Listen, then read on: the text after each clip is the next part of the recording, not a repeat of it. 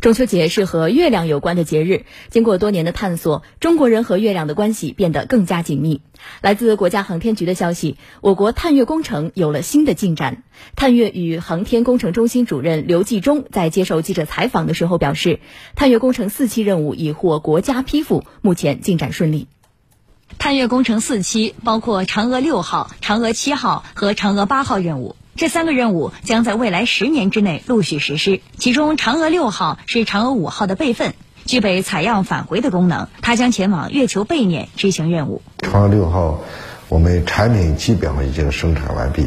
考虑到整个我们对月球为了更好的认知，那么结合我们嫦娥四号第一次到月背，因此我们经过前期的工程师、科学家论证。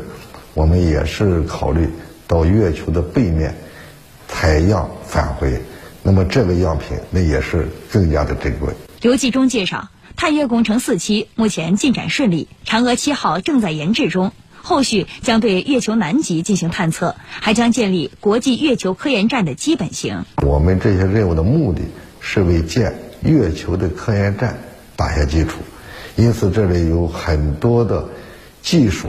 需要去攻关，那么同时要需要对月球的能源，我们要去勘察，呃，挑战非常大，但是有前面的基础，有我们一支非常优秀的队伍，我相信我们都能取得成功。